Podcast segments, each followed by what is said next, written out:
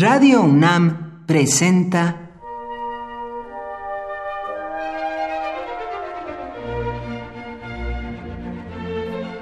Cuaderno de los Espíritus y de las Pinturas por Otto Cázares.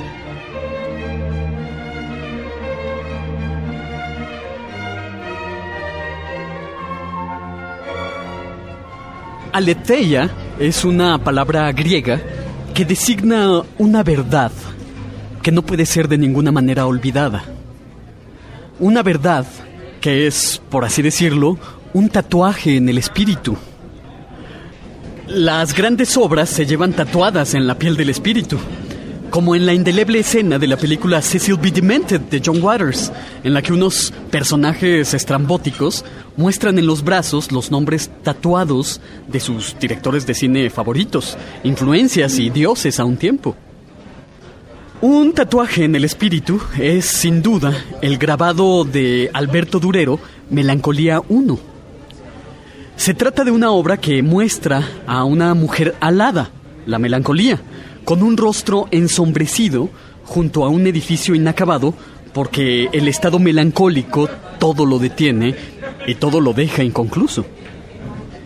Tiene el puño cerrado y sobre él recarga el rostro.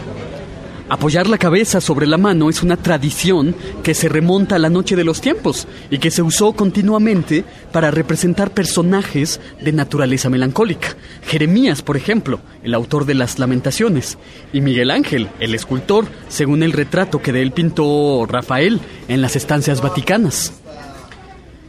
La figura de la melancolía está despierta, pero está abismada, como si se detuviera a reflexionar a la mitad de su actividad, lleva en las manos un compás y en el suelo hay desperdigados objetos de arquitecto y carpintero.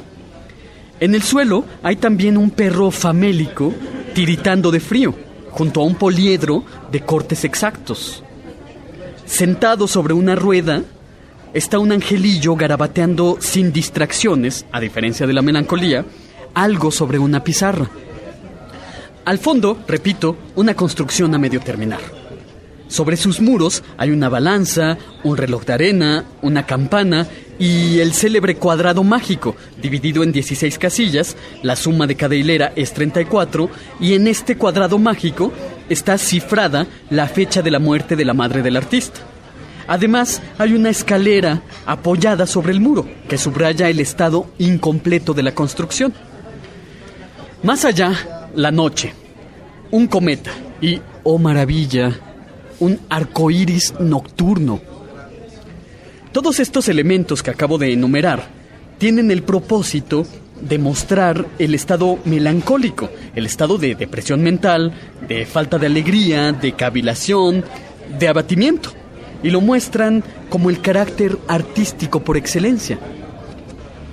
Durero perfila en su grabado de la melancolía al artista, un ser dotado intelectual y espiritualmente, pero al mismo tiempo como alguien que se desespera, que se paraliza, que se sumerge en muchísimas aflicciones.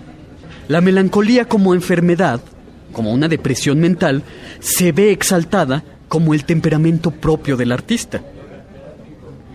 Con el grabado Melancolía 1 de Alberto Durero se sella en imagen una nueva doctrina del genio, la melancolía del artista, en adecuadas proporciones, crea indelebles obras artísticas, o como les llamamos al principio de esta reflexión, tatuajes del espíritu.